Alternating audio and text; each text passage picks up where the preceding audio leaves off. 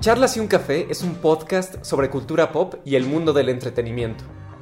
Donde un grupo de amigos nos sentamos una hora a dar nuestra opinión y reflexionar sobre los temas que más nos gustan. Busca una vida caliente y únete en la conversación.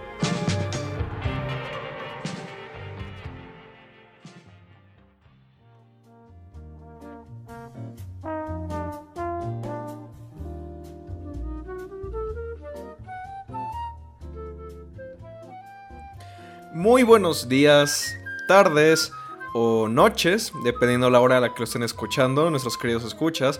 Sean bienvenidos una vez más a otro gran episodio de este increíble podcast número uno en todos nuestros corazones, charlas y un café, como lo habrán escuchado en la nueva intro que ya lleva dos episodios, un podcast sobre cultura pop y entretenimiento. Yo soy eh, Luis León y estoy siendo acompañado por mis dos queridísimos amigos. Eh, uno de ellos, Jos Olivares, ¿cómo estás? Luis, estoy nervioso, emocionado, con muchísimas emociones por el señor temazo que tenemos, que tenemos hoy. Suena muy bien, ¿qué estás tomando? Una bella y riquísima taza de café de mi casita, que esta me quedó muy buena, entonces lo hice bien. Me alegra. Yo en la mañana me tomo un café muy rico, por cierto. Eh, tú, Isaac, Isaac Vázquez, ¿cómo estás?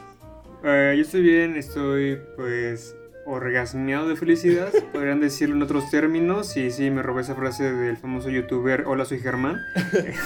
¿Qué? ¿No lo decía para ver tu morro? Ay, es sarcasmo, güey, es sarcasmo, güey. Es Pero que bueno, nos falta soy- cultura youtubera, ¿no? Yo estoy acompañado de una rica taza de té de manzanilla con mi Oye, qué chida taza, qué chida taza. Ya A sé, ver, ya sé, ya sé.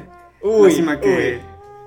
Lástima que los escuchos no pueden ver la taza, pero. Pero diles de qué es. Deje- de- no, no, no, no. Dejen en los comentarios de qué creen que sea la taza. Va, órale, Oh, órale. sí, sí, dejen en los comentarios de qué creen que es la taza de Isaac. Yo por mi parte no estoy tomando. obsceno. Yo por mi parte estoy tomando una cerveza. Es una modelo especial. Porque de hecho. Porque hoy es un día especial. Hoy es un día especial. Y porque. Bueno, como ya saben ustedes, hace rato pedí comida. Pero bueno, la pedí desde las dos y media. Ya son las 5 y apenas llegó. Porque al parecer hubo un problema con la moto. Y bueno, apenas estoy. Voy a estar comiendo mientras grabo este episodio. Y voy a estar tomando una cerveza. Pero eh, nada, nada que. No va a impedir el flujo correcto de este episodio. Na- Terrible. nada que impida el flujo, exactamente. Oremos Entonces- por la moto y no por la comida de Luis. Bueno, así que sin más, empecemos con este onceavo episodio de este queridísimo podcast.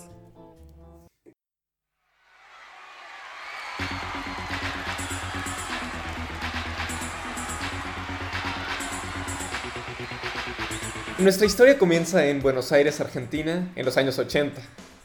Un joven Gustavo Cerati, Héctor Bocio y Charlie Alberti, pues amigos de la universidad, excepto Charlie, que estando enamorado de la hermana de Gustavo, pues iba siempre a su casa como a, a tratar de ligársela. Y en una de esas conversaciones por teléfono que Charlie hacía con la hermana de Gustavo, Gustavo llegó al teléfono y empezaron a platicar porque les gustaba de Police.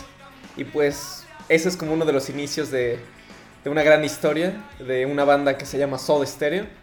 Si mis cálculos son correctos, eh, este episodio está saliendo el 11 de agosto, que será el cumpleaños de, don Gustavo Cerati, que desgraciadamente llevas casi seis años de haber fallecido. Pues bueno, en este día lo queremos recordar con, esta gran banda. Y pues, no sé, ustedes qué piensan, cuando, cuando escuchan el nombre Soda Stereo, ¿qué piensan? ¿Qué, ¿Qué viene a su mente?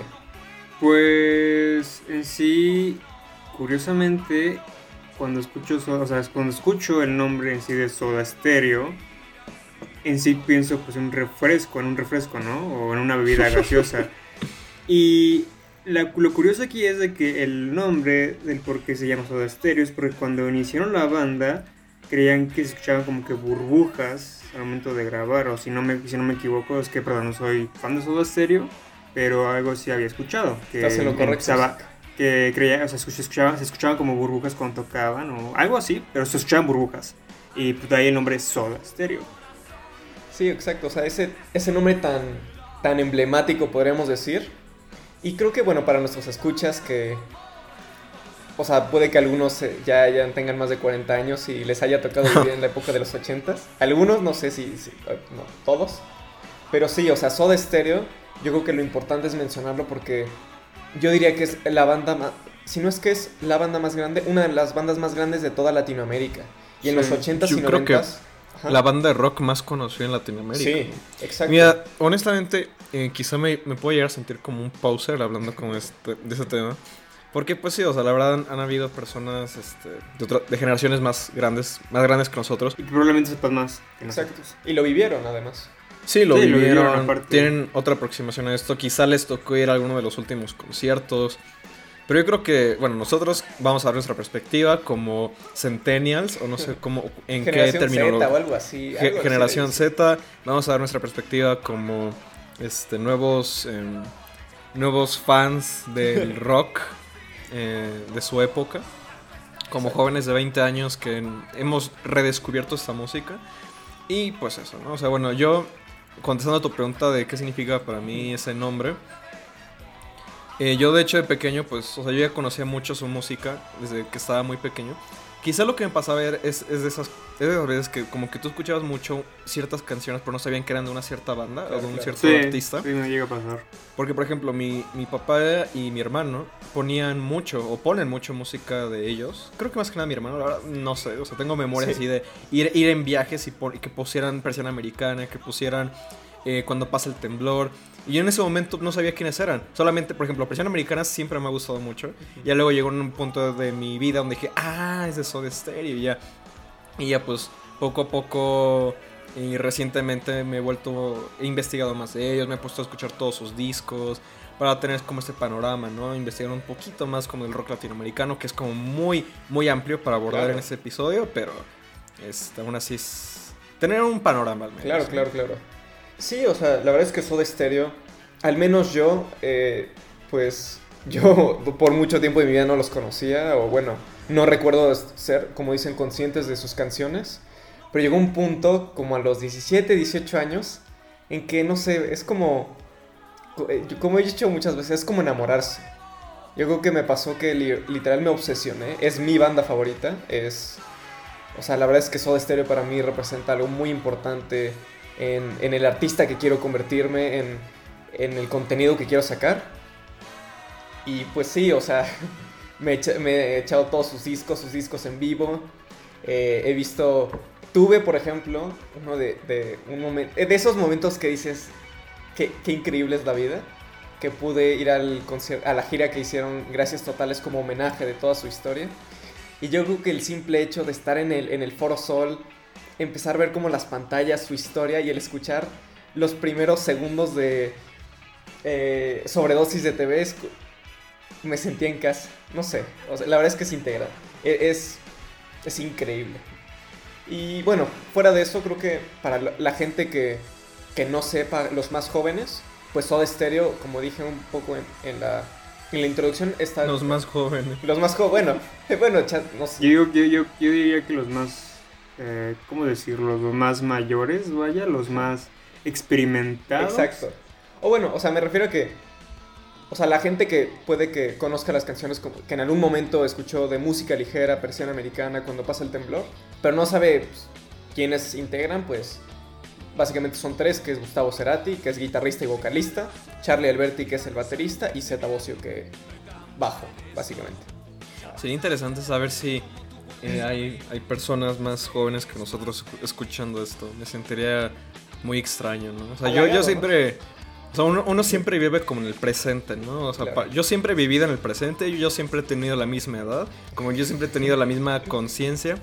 Y sería extraño de pronto que alguien en los comentarios pudiera, ah, hola, soy, tengo 13 años y nos escuches. Y me encanta su, eh, su podcast. Si, si hay alguno, un, un escucha de tre- joven o quien sea, pues siempre saben que están bienvenidos a comentar en nuestros... Aquí no Nuestros se discrimina por la edad ni por No, los para nada, son todos muy Simplemente Para bienvenidos. nada, para nada. Bueno, o sea, creo que también una de las cosas necesarias de tocar de Soda Stereo, que creo que lo podríamos, pues, chance di- dividir de otras bandas, es que luego pasa que ciertas bandas como que se quedan en lo mismo. Están como mismo, mismo, como que tienen un género establecido, un modo de hacer se las cosas. repiten a sí mismos. Exactamente, exactamente. Y la verdad, unas cosas que yo siempre me llevo de Soda es que siempre estuvieron experimentando. O sea, le dieron al New Wave, le dieron al, al funk con doble vida un poco, al pop rock, le dieron al rock, al shoegaze hecho- y al rock alternativo y muchas otras cosas más. ahorita que mencionabas de lo experimental, de hecho, sí hubo un disco donde supuestamente, igual repito, este, no, no, no, no, soy fan de Soda Stereo, pero pues al menos mm. investigo, investigo más, investigo de, pero había hubo un disco donde en sí fue muy arriesgado, para ellos hacer y fue... Eh, ¿Cuál se llama? Dynamo y también este el de mm, Sueño Estéreo, que de hecho esta conexión Isa que te va a gustar. Pero las últimas cuatro canciones de Sueño Estéreo forman como una especie de melodía continua, como tipo en Navy Road en la segunda mitad del disco. bueno, o sea, digamos, es un dato curioso, pero sí, o sea, es algo que creo que hemos comentado mucho, como, bueno, personalmente, que pues sí, o sea, creo que luego es difícil llegar como un punto medio, como entre entre que artista como que estás evolucionando constantemente y como que tratas de cambiar un poco los límites de los géneros en los que en los que tocas. O bueno eso puede aplicar a cualquier otro tipo de arte no pero también como no no transgredir esa línea entre que pues ya no es reconocible tu trabajo no sé es este y de hecho pues creo que muchos de nuestros artistas favoritos precisamente han sido bandas o bueno, solistas, lo que sea, que durante toda su vida pues fueron eh, cambiando de estilos, fueron experimentando también. Bueno, voy a decir David Bowie, que a José a mí nos gusta mucho, que pues eso, fue un, fue un, fue un artista que a, a, lo largo de sus 25 discos de estudio tocó N cantidad de géneros, ¿no? Entonces, yo creo que ese tipo de, bandas, aunque pueden llegar, o artistas, aunque pueden llegar a alejar a su audiencia en algún punto, puede ser. Yo creo que al final son los que más terminan destacando, ¿no? Eh, precisamente, y también, o sea, eso que viéndolo, yo pienso, por ejemplo, de Stereo, una de las grandes influencias que tuvieron inicio fue The Police y The Cure. O sea, The Cure siendo como esta gran eh, banda de los 80s, 90s que influyó a muchos. También podemos mencionar a Caifanes, que, que tuvo como su primer disco es Super The Cure. Y, o sea, por ejemplo, viendo la, la imagen de Soda Stereo que tuvo desde su primer disco, y, más que nada en, nada personal, esos como, esos como cabellos muy esponjados se maquillaban, Gustavo Cerati se maquillaba, también eh, Z y Charlie. Y no sé, y lograron como... Eh, primero como muy influenciados por The Cure y The Police y ya como que en sus discos posteriores fueron madurando como banda y logrando como lo que dices de tener una imagen propia. O sea, aunque cambien, sigue siendo Soda Stereo. Estoy sentado en un Sí, eso que dices de, de The Cure y ese tipo de influencias pues bueno, hay que remontarnos a los años 80, ¿no? Que, bueno, repito, nosotros nacimos mucho tiempo después de eso. O sea, imagínate, nacimos 20 años después de esa época. Luego, 20 años más en llegar a este punto en el que estamos hablando de eso. Entonces han pasado casi 40, 35, 30 años desde todo eso que estamos platicando. Pero bueno, o sea, lo, estamos hablando desde lo que sabemos, ¿no? Desde lo, desde lo que nos gusta. A mí, bueno, The Cure es de mis bandas favoritas. Y precisamente, bueno, escuchando como la evolución de Soda Stereo, eh, es algo que ya te decía, que, bueno, por ejemplo, su tercer disco, que es este Signos, se me hace muy The Cure.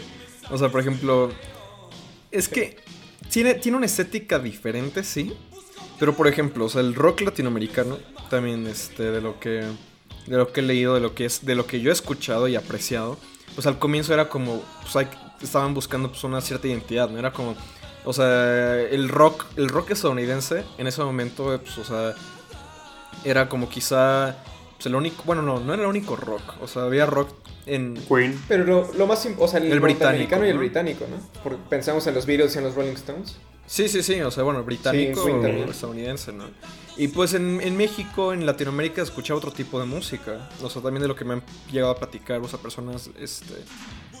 O sea, se escucha otro tipo de música y entonces pues me imagino que esas, eh, cuando empezaron a llegar esa, ese tipo de música a México, a Latinoamérica, pues de que empezaban a escucharlo y decir como, oye, eso está, muy padre, ¿no? O sea, ¿por qué no tocamos cosas así? Entonces me imagino que pues, esa era la, influencia que tenían inmediata y empezaron a, beber ahí, ¿no? De extraer elementos. Sí. Y además pasa algo muy curioso, que bueno, podemos verlo desde la historia argentina. Al menos en México lo que hacían era traducir canciones. O sea, canciones populares en inglés los traducían al español. Y lo que pasó en Argentina, bueno, obviamente hay grandes artistas de donde Gustavo Cerati se inspiró, que es, bueno, Luis Alberto Spinetta, con Pescado Rabioso, una banda increíble con uno de los discos más importantes del rock en español, que es Acto, o Arto. Y, y bueno, y de ahí también, o sea, pensamos en la dictadura de Argentina, donde había mucho control, y la época donde, se empieza a surgir Soda Stereo, es como esta liberación donde los jóvenes ya pueden hacer como este tipo de música. Sí, incluso en México, bueno, bueno, este fue cuando, creo que fue después de lo de las... ¿Cómo se llama, chavos? Este, la... Cuando las matanzas... La matanza de Tlatelolco, el 68. Ajá, se fue. Ah, del 68. No, espera, espera, espera. Sí, incluso creo que fue después de la matanza de Tlatelolco. Que creo, que aquí en México se prohibieron durante un largo tiempo este, ese tipo de, se prohibió ese tipo de música durante un largo tiempo por los ideales que tenía, como por las cosas que, que podía ocasionar en las pues, en los, en los jóvenes, ¿no? O sea, quizá de nuestra edad. Entonces, este bueno, quizá ahorita el contexto de Soda Stereo es Argentina, pero también pues, o sea, podemos englobar y hablar como de toda América Latina, ¿no? Que, o sea, es algo que también ya, habíamos hablado, pero como Soda Stereo fue como la, la, primera como banda como de surgir aquí, o sea, que fuera como que tenía su propio nombre, ¿no? Incluso llegué a leer en algún lugar que llegó un punto en el que ya no era como, ah, Soda Stereo es rock latinoamericano, es como simplemente es rock. O sea, porque luego la música latina como que es un punto y aparte, ¿no? Sí. No, y además, o sea, algo muy importante es que pasaba en el rock que, o sea, estás en México, escuchas solo bandas mexicanas, estás, eh, bueno, en Colombia, en Argentina, en, cualquier país de Latinoamérica, que eran como bandas nacionales. Y Soda Stereo fue de las primeras bandas en hacer ese salto y en hacer giras. Está, hay un disco que se llama Ruido Blanco, que es un disco en vivo, que, se, que fue grabado durante esa primera gran gira de, de Soda Stereo. Y me acuerdo que me, contó mi papá una vez que así yo, yo enloquecí. Eh, bueno, como, o sea, yo la verdad es que a Gustavo Cerati lo admiro mucho. eso o con la experiencia? Ah, no, con lo que escuché, perdón. Luego me desvió mucho. Que me contaron que la VM de Lomas Verdes, para alguien que vea por ahí de satélite, tocó Soda Stereo en la VM. Entonces, eh, creo que fue en el 87, 88, si mal no recuerdo. Sí, alguna Santa Rafael estuvo sí. Eddie. Sí. Sí, no, o sea, cuando me enteré dije, no, no es posible que ser súper cerca de mi casa tocó mi, mi pero banda con mucho tiempo de diferencia. Sí, bueno. Ah, claro, por supuesto. O sea, y también es lo que dice Luis, de que, o sea, yo creo que el impacto de la banda es, al menos a mí, nunca me tocó eh, verlos en, ver en vivo a Gustavo Cerati porque ya se habían muerto. O sea, yo estaba vivo cuando fue la, gran gira de Me Verás Volver, que bueno, hablamos después. Pero, o sea, haciendo como todas estas bolas de, de que podríamos hablar horas y horas de cómo nos gusta y, eso, me gustaría concentrarme en que Soda Stereo yo creo que es la magia reside en dos cosas y yo creo que una en particular es las letras de sus canciones. Gustavo Cerati es un gran letrista. Sí, de hecho... que estoy, Isaac. Ah, bueno, a de hecho, pues él es el que compuso casi la mayoría de las canciones, entonces el escucharlas eh, me, me, alegra, o sea, me alegran el día, vaya, o sea, no, si supongamos que estoy en un día desanimado, al escuchar varias canciones me como que renace un sentimiento en mí, un sentimiento profundo que está enterrado, vaya, y escuchar sus canciones es como que, bueno, ya no estoy tan deprimido y ya puedo seguir mis actividades normal sin ser un sad boy de mierda. A mí lo que me pasa, curiosamente, chance, no, no sé si tanto, si tiene que ver mucho con la letra, pero ahora sí voy a hablar como en general de la sensación que ahorita hablaba Isaac. Muchas de sus canciones me causan nostalgia. Y me pasa mucho luego con, pues sí, como canciones de otras épocas que a mí no me tocaron. Que usualmente, bueno, la nostalgia es que a ti te recuerda algo que tú viviste. Y no sé si también tiene que ver como con mi inconsciente y de nuevo que escuchaba luego muchas de esas canciones cuando estaba más pequeño. Pero no, como que me recuerdan una época pasada y como que también eso me, no sé, me, me, gusta. bueno, la te das la sensación de que quisiste vivir esa época, pero no la viviste. O sea, viviste esa época, pero al mismo tiempo no la viviste. ¿Es lo que quieres decir? no tanto, o sea, como que Ah. me recuerda a algo, me recuerda así como una, Sí. no sé, por ejemplo, en La Ciudad de la Furia, que creo que es mi canción favorita de Soda Stereo.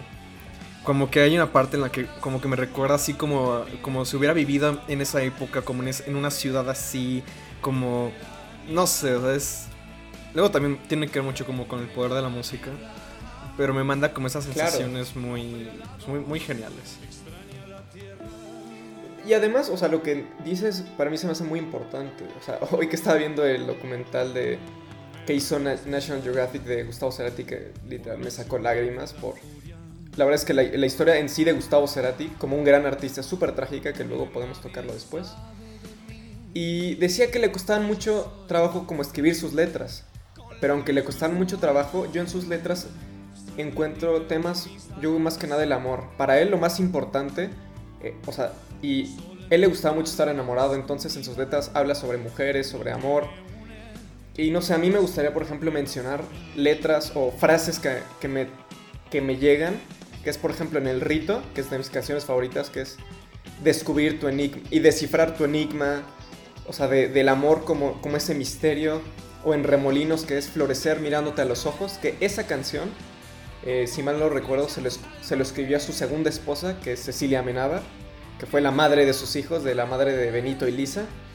Y yo creo que ver las canciones y escuchar las canciones de Soda Stereo es para mí ese es encontrar sabiduría, encontrar como amor, un consuelo para para esos, esos romances que tenemos y que es importante, además de muchísima Sí, sexualidad. o sea, a mí, por ejemplo, de nuevo, hay ciertas. Quizá no, no, no he puesto tanta atención en las letras hasta ahorita porque. O sea, luego, luego yo para que me fije o me ponga a leer las letras, como que ya tiene que haber pasado mucho desde que me empezó a usar esa banda. Pero, o sea, bueno, también la Sí. ventaja es que como está en español, pues algunas cosas como que sí se me quedan, ¿no? Y por ejemplo, ya te, te lo decía el otro día, pero no, no necesariamente porque ahorita es algo que yo lo sienta, o sea, no, no es que ahorita me sienta enamorado o como que tenga así sentimientos de lujuria, pero la frase de me dejarás dormir al amanecer entre tus piernas, como que a mí me evoca una imagen muy poderosa y me gusta mucho desde un, desde un punto de vista poético, ¿no? O sea, porque es como... Claro. Siento que evoca como estas imágenes de una como de fertilidad, como de lujuria, no sé, o sea, y la siguiente línea es, sabrás ocultarme bien y desaparecer entre la niebla. Que, o sea, bueno, chance también, algo que quería comentar es que pues puede que también hay un cierto gusto en escuchar a Soda Stereo porque es una banda en español. O sea, y sí, estamos Sí. rodeados de música en inglés, de rock en inglés, y de pronto en- encontrar una banda que sea en tu idioma, rock en tu idioma, pero te da como No sería, mal por una no, sería, no sería mal el nombre por una banda, ¿eh? Rock, rock en tu idioma. Rock en tu idioma. Ajá, es no, como una banda de no, covers, güey, o sea, No, güey, son los discos que te venden en, en los tianguis. Ah, O sea, sí, no, o sea, es- imagínense en un, o sea, imagínense que, que digan, güey, ¿escuchas este nuevo disco de la, de la, este nuevo disco de la banda Rock en tu, Rock en tu idioma, güey? Pero sí, o sea, yo comparto mucho lo que, di lo que dices que estando rodeados de cosas como tan anglosajonas o en inglés, o sea, y nos pasa mucho, es, llegamos a decir que, oye, pues en mi idioma, ¿qué hay? O sea, que hay gente que habla mi mismo idioma y para mí es súper refrescante encontrar un ídolo que habla mi idioma, que habla en español, como Gustavo Cerati. Y, y además, o sea, aparte de que es en mi idioma, viendo lo que, lo que logró él como guitarrista, como músico. O sea, siendo un excelente guitarrista, un gran compositor, un gran letrista, que no sé, como que daba mucha perseverancia. O sea, bueno, es que el español, el español es un idioma muy, muy bonito, ¿no? Y luego mucha gente se deja llevar como por... No, no me gusta usar la palabra malinchismo, simplemente el hecho de que pues, como estamos rodeados constantemente de la cultura norteamericana, pues es, es fácil como caer en esta parte de, ah, pues, o sea, es, todos mis gustos son cosas norteamericanas, ¿no? Pero también yo cuando me empiezo a encontrar cosas en español, cosas así como... A mí me da una sensación de pertenencia, como una, esta parte como de que conecto más espiritualmente. O sea, bueno, también, eh, de nuevo, quizá eso ameritaría otro episodio, pero a mí me pasa mucho con Caifanes, que también, o sea, bueno, también con Sí. esta, la canción de En algún lugar de Duncan Du, que como que estas imágenes, Sí. como quizá por el simple hecho de que sean en español, esas palabras, estas frases, como que resuenan mucho más conmigo, como que se me hacen más poderosas, más mágicas. Y también, este, pues lo que te decían, aunque no he leído muchas de las letras, también me pasa con Soda Stereo, ¿no? Con algunas de las cosas que dicen. No sé, como que te da una atmósfera muy única y eso es, eso es padre. Claro, y, o sea, y también va de sus letras que yo encuentro mucha sabiduría. Además, bueno, los que no sepan, Soda Stereo fue una banda que estuvo del... Más o menos su, primer disco salió en el 84, el último salió en el 95, para el 96 eh, grabaron su eh, Unplugged, que es uno de los Unplugged más, más icónicos, con una, una versión de En la Ciudad de la Furia que es excelente, que ahí podemos ver, que es, bueno, lo que diría más adelante, que Soda Stereo es mil veces mejor en vivo. Aunque no tuve la, oportunidad de, de, irlos a ver, o sea, a los tres en concierto, o sea, escuchar sus discos en vivo es increíble porque yo creo que es lo que muchos artistas deberían tomar en cuenta, que es, bueno, ya te sabes el disco de memoria, escucha una versión nueva en vivo y lo hace más emocionante.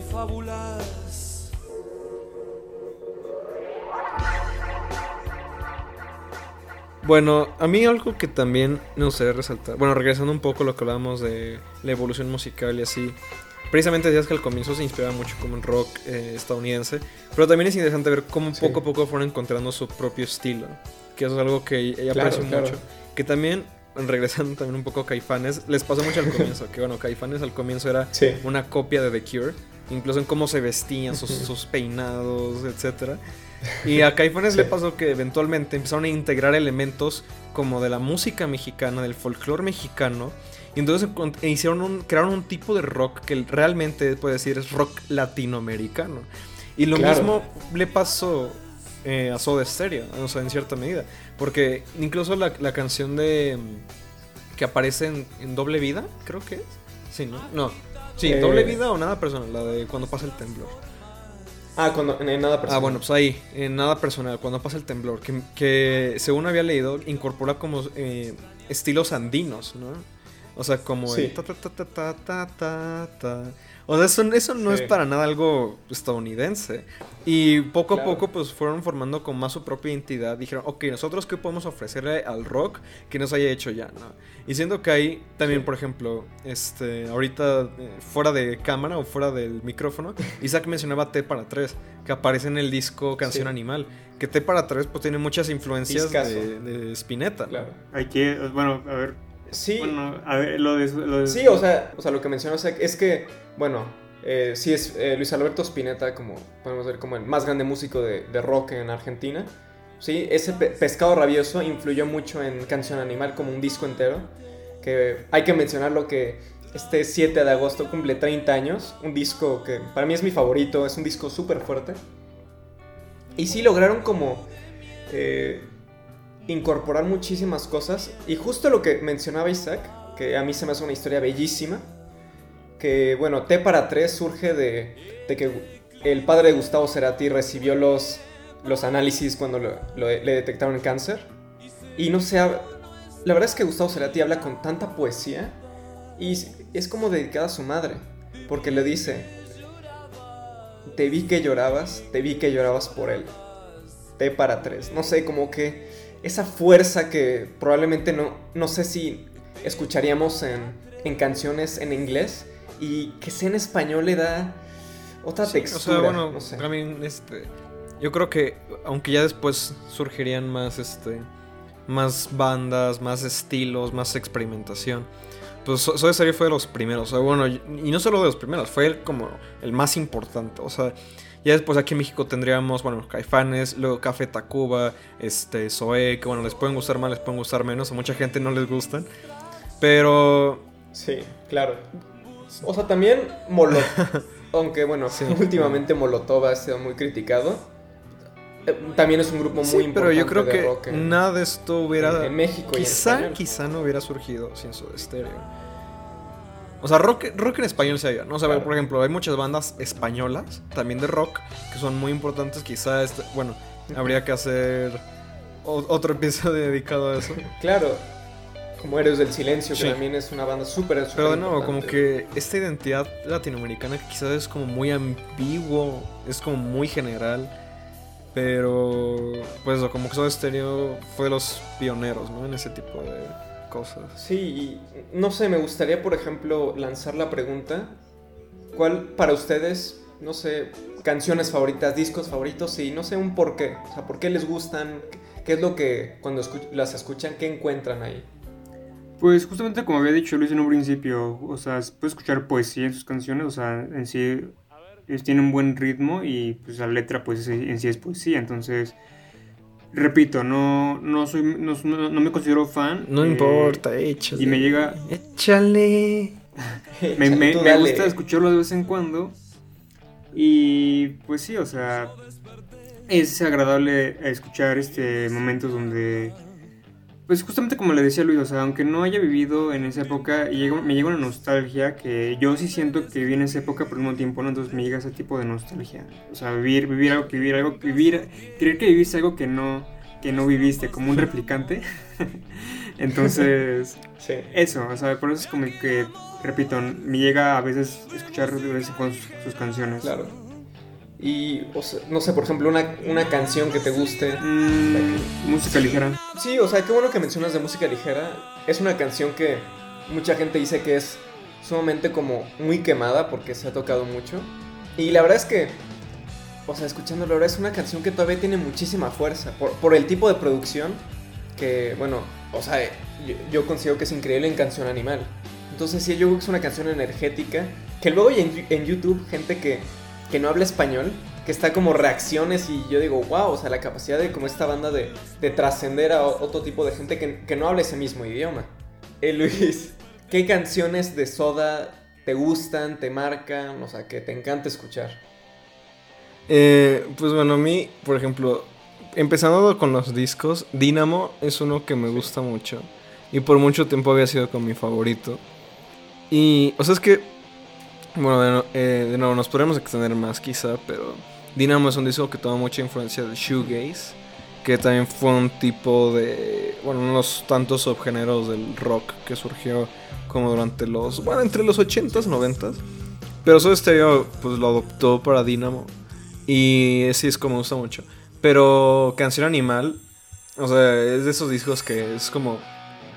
Son perfectos. O sea, de hecho hay como, hay como un mito del disco que dura 40 minutos y tiene 10 canciones. Y Canción Animal es un disco de 40 minutos con 10 canciones. Y siento que no hay ni un punto muerto. Como que todas las canciones se complementan. Como desde el comienzo con el séptimo día que, que empieza como con este riff, ¿no? Que es este... Tan, tan, tarararán, tan, tan, tararán, tan, Sí, tan, y además es tan, que Canción ¿sabes? Animal, yo creo que es todo, es grandes letras, grandes riffs, grandes temas, una batería increíble. Y como lo, lo habíamos comentado una vez, es hit tras hit tras hit. Y ahorita que cumple 30 años, bueno, o sea, se puede decir mucho de la producción, de lo que lleva detrás, que participaron muchísimos músicos como Daniel Melero en la composición también con Gustavo Cerati, eh, Andrea Álvarez como eh, en percusiones. Y lo que es muy cierto es que dicen que Gustavo Cerati compuso todo el álbum él solito. Y cuando se lo enseñó a Andrea Álvarez, ella dijo, "Oh, me gusta mucho. Y creo que ya era el disco casi completo. Y después lo grabaron ya con, eh, con el resto de la banda. Y bueno, la gira Animal, que fue una gira increíble. Que luego, también, sea, hablando de, de grandes eh, conciertos, hay una que se llama la, bueno, la Avenida 4 de Julio, a- Avenida Alcorta y 4 de Julio, que fue un concierto que fueron 200, fue gratis, fueron 200 mil personas.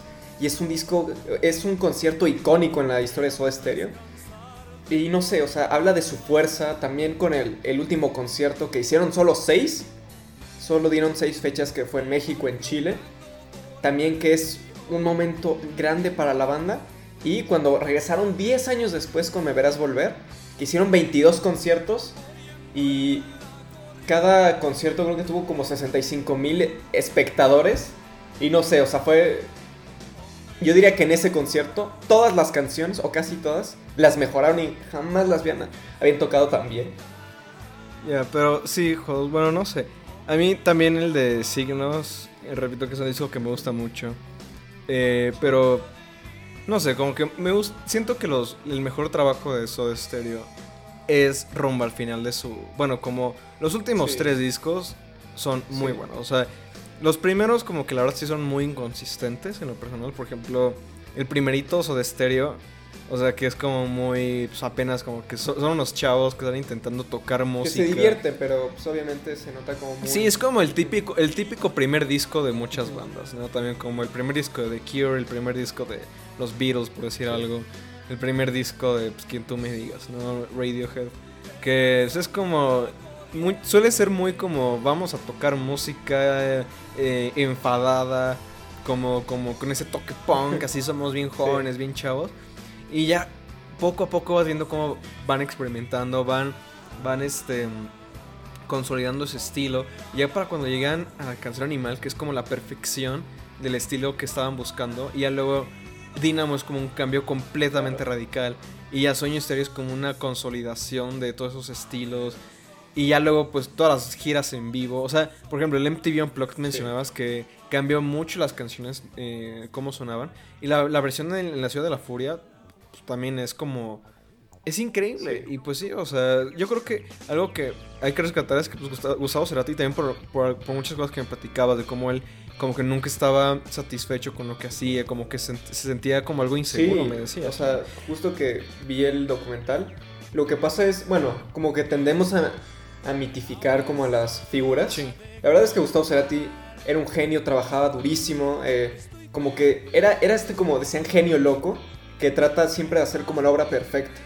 Sin embargo, también Sí. era una persona muy malhumorada, sumamente insegura de sí mismo y también como difícil de trabajar. Entonces era como una esa balanza que al final Sí, yo la verdad sí lo noto mucho. O sea, en- en- al menos en las versiones en vivo, yo siento esa parte de que yo creo que él sintiéndose como de, no, me tengo que superar.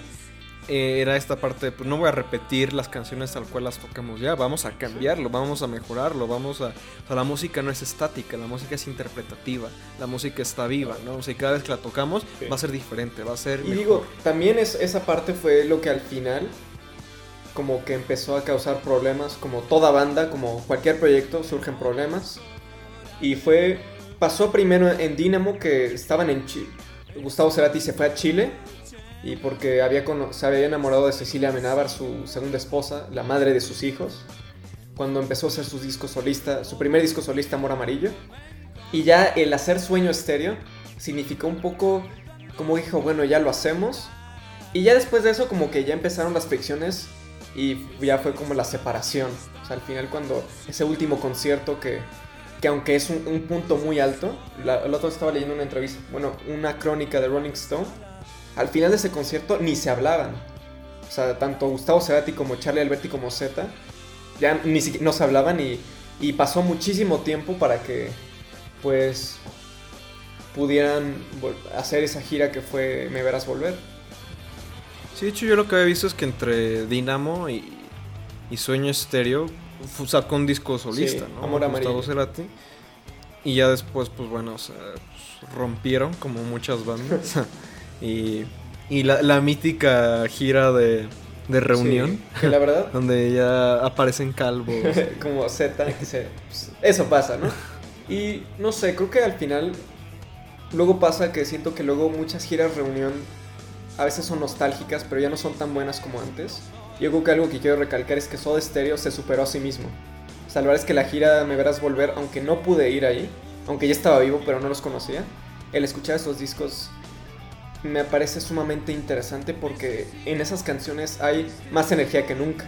Y, bueno, una de mis canciones favoritas, que es Lo que sangra la cúpula, en Argentina eh, vino a tocar Carlos Salomar, que fue el mítico guitarrista de David Bowie. Y esa versión que tocan después de tantos años se siente con tanta energía, con, con tanta pasión. Y no sé, o sea, verdaderamente a mí es lo que me transmite la música de Soda Stereo de Gustavo Cerati, es esa pasión por la música, ese amor. Y pues sí, o sea, digo, está el gran guitarrista argentino, el gran compositor, el gran cantante. Y también está pues los problemas que hablamos de la depresión y, y de las adicciones. Una persona que fumaba muchísimo. eh, lo que pasa en el mundo rock, que son las drogas y que poco a poco lo van desgastando hasta que un 15 de, de mayo de 2010 en el estadio Simón Bolívar dio su última, eh, tocó su última canción Lago en el Cielo y digo que al final tuvo una descompensación cardiovascular y cayó y quedó básicamente inconsciente básicamente en coma por cuatro años.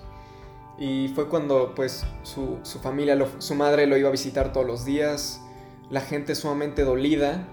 Y hay una historia muy interesante, que es cuando Charlie Alberti y Zeta Bosio fueron a visitarle al hospital. Y dicen que en ese punto las máquinas como que empezaron a sonar y decían, Gustavo nos está escuchando. Y fue como la última vez de, de eso. Y no sé, o sea, al final ver los testimonios se me hace una historia sumamente desgarradora. O sea, en 2014, en septiembre, pues perdimos a, a, un, gran artista, a un músico, pero Lillian Clark, su madre, perdió a un hijo.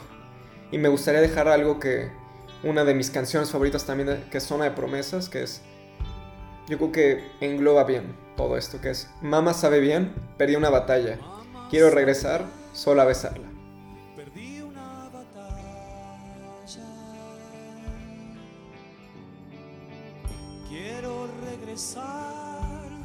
Solo a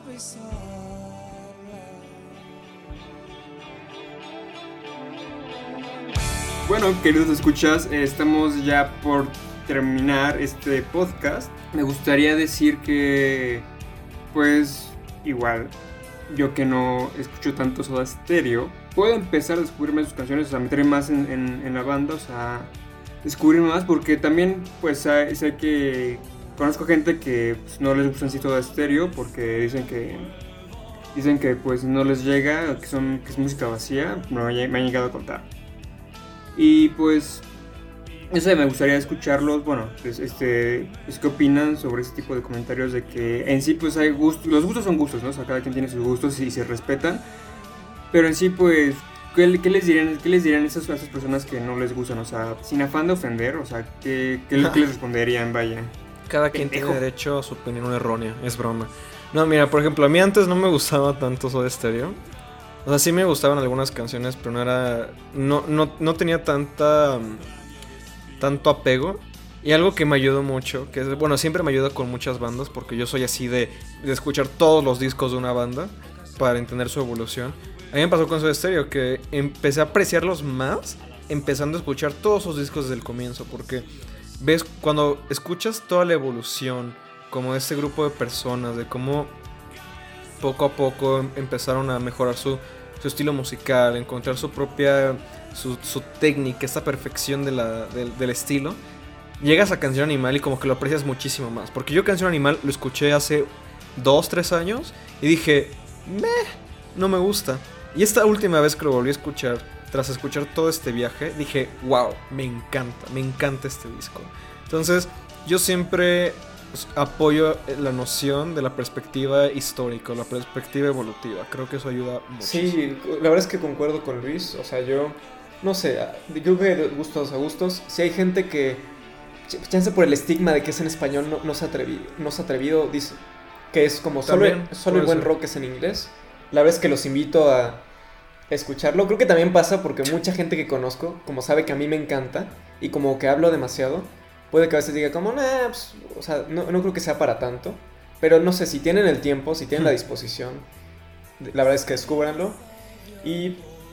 Y no solo, no solo sobre estéreo, o sea, de nuevo, hay mucha música en español que, como que, como dices, eso me pareció muy pertinente, que puede tener ese estigma de que, ah, como es en español, que chafa, ¿no? O sea, no es en inglés, no debe ser tan bueno, pero por ejemplo, también El Silencio de Caifanes, que a mí me gusta muchísimo ese disco. También, este, pues. O sea, bueno, Canción Animal, o sea, Red de Café Tacuba. O sea, bueno, hay más discos, ¿no? Que todavía me falta mucho por escuchar, honestamente. Pero de lo, que he escuchado, o sea, sí me hace apreciar más como el rock en tu idioma. Eh, consejos, si van a buscarlo en YouTube. Eh, no escuchen una, no escuchen, o sea, no, no pongan clic en el primer video que encuentren, simplemente, honestamente, vayan a puede que sea en lugar de Spotify o cualquier otro. Porque puede que, puede que ponga música que no es, pero bueno. Yo puedo, yo puedo decir que, pues, ya lo dijeron, o sea, no tiene nada de malo pues, de escucharlos o no escucharlos, cada quien tiene sus gustos. Pero a muchos les recuerda pues su adolescencia, bueno, los que ya tienen mayores de 30 porque como dijeron en un principio y pues, como todo el mundo ya sabe, estamos desde los 80 vaya. Les recuerda eh, su, época de adolescencia, su primer novia. Entonces es algo, como hemos repetido en este podcast, nostálgico escuchar a veces, a veces sobre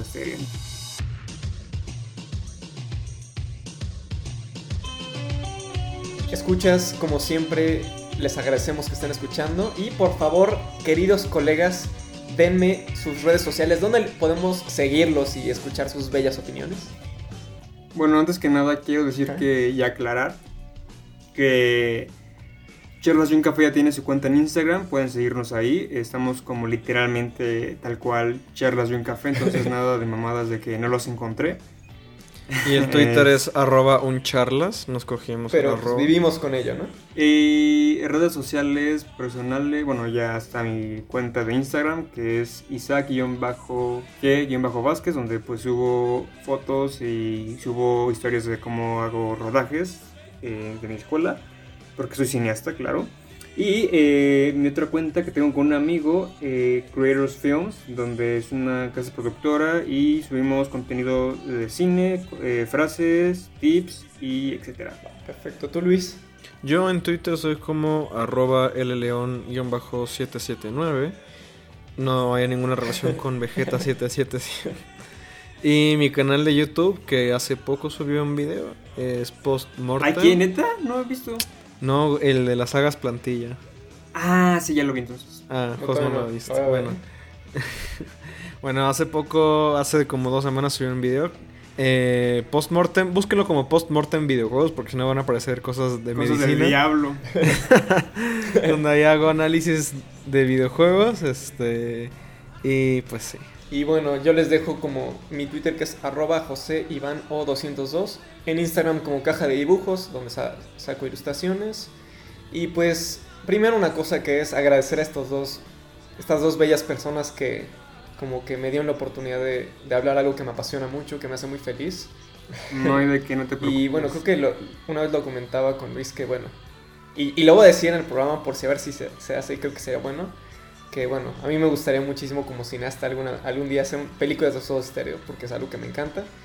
Un bio, sí, un biopic. Serían dos películas, pero bueno, si se hace ya lo verán. Exacto. Ya, ya, luego...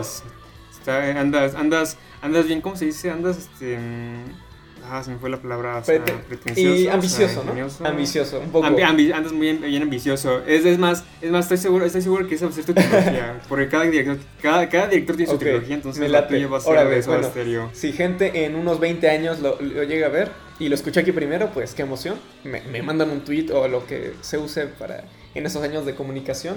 Y bueno, como siempre, eh, me gustaría agradecer siempre que nos escuchan. Y simplemente yo creo que eh, dedicarle este, este episodio a Gustavo Cerati en su cumpleaños. Eh, decirle que su música me inspira cada día. Que, que creo que jamás me había. creo que jamás me había obsesionado tanto con una banda de la manera que él. Y no sé, cada frase que escucho en sus canciones se me hace como algo. Frases que aplico en mi vida.